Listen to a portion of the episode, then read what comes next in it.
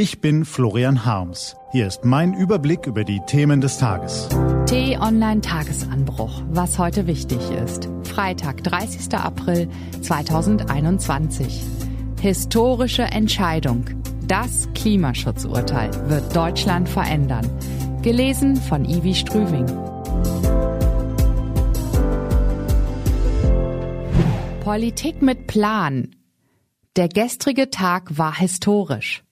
Gut möglich, dass der 29. April 2021 der eins in den Geschichtsbüchern stehen wird. Das Bundesverfassungsgericht hat nicht nur den trägen Klimaschutzplan der schwarz-roten Bundesregierung als ungenügend entlarvt, die Richter verlangen von der deutschen Politik nichts Geringeres als eine administrative Revolution. Seit Jahrzehnten treffen Regierungsverantwortliche hierzulande kurz- bis mittelfristige Entscheidungen. Selbst wenn Abgeordnete, Minister und die Kanzlerin in Sonntagsreden wortreich die Zukunft beschwören, lautet ihr Motto insgeheim nach uns die Sinnflut. So ist es beim Rentensystem, so ist es bei der Umweltpolitik, so ist es beim Klimaschutz. Durch diese Kurzsichtigkeit werden die enormen Kosten und Risiken des demografischen Wandels, des Artensterbens und der Erderhitzung allein den jungen Bürgern und künftigen Generationen aufgebürdet. Sie sollen ausbaden, was wir anrichten. Zumindest beim Klimaschutz ist damit seit gestern Schluss.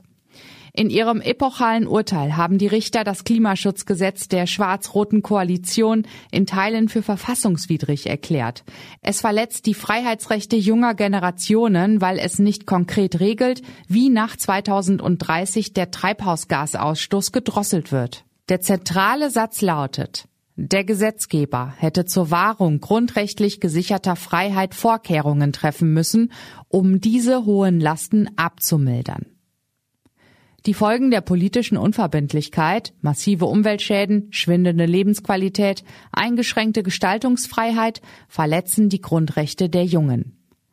Als führendes Industrieland braucht Deutschland einen langfristigen Plan, um die Welt gedeihlich zu erhalten.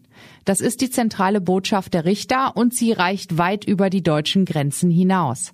In mehr als 40 weiteren Staaten sind gegenwärtig ähnliche Klagen anhängig. Dort wird man sich das deutsche Vorbild genau ansehen.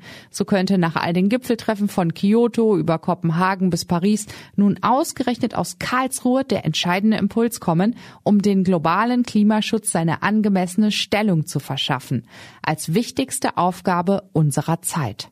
Im deutschen Politikbetrieb beginnt man das langsam zu begreifen. Dort löst das Urteil Unruhe aus. Auf der einen Seite versuchen Regierungsverantwortliche wie SPD-Umweltministerin Svenja Schulze und CDU-Wirtschaftsminister Peter Altmaier ihr bisheriges Versagen hinter Worthülsen zu verbergen.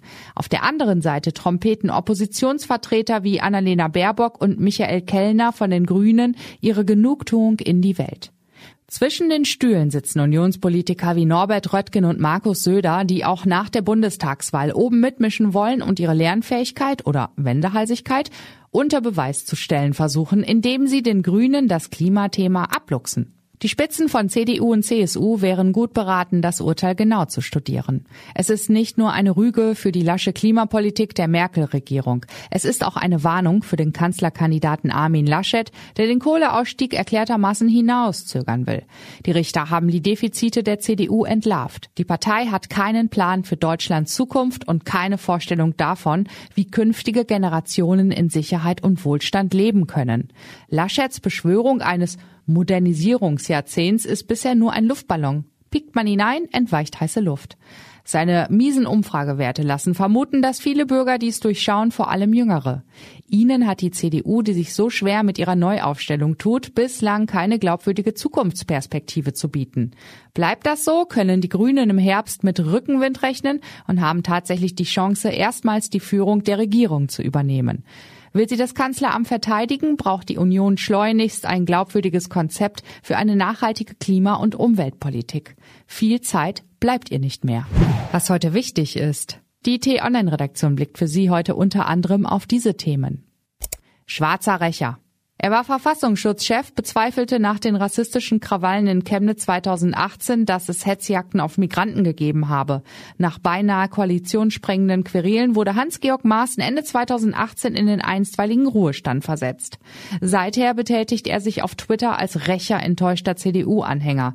Und nun will er den Bundestagswahlkreis 196 in Südthüringen erobern, der frei geworden ist, weil der Rafzan Pardon Abgeordnete Mark Hauptmann wegen Corona-Maskendeals und Lobbyismus für Aserbaidschans Diktator zurücktreten musste.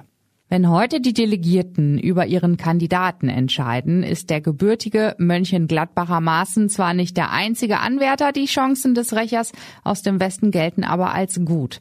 Und roter Filz, der Kanzlerkandidat der SPD Olaf Scholz, muss sich heute pikanten Fragen stellen im Cum-Ex-Untersuchungsausschuss in der hamburgischen Bürgerschaft.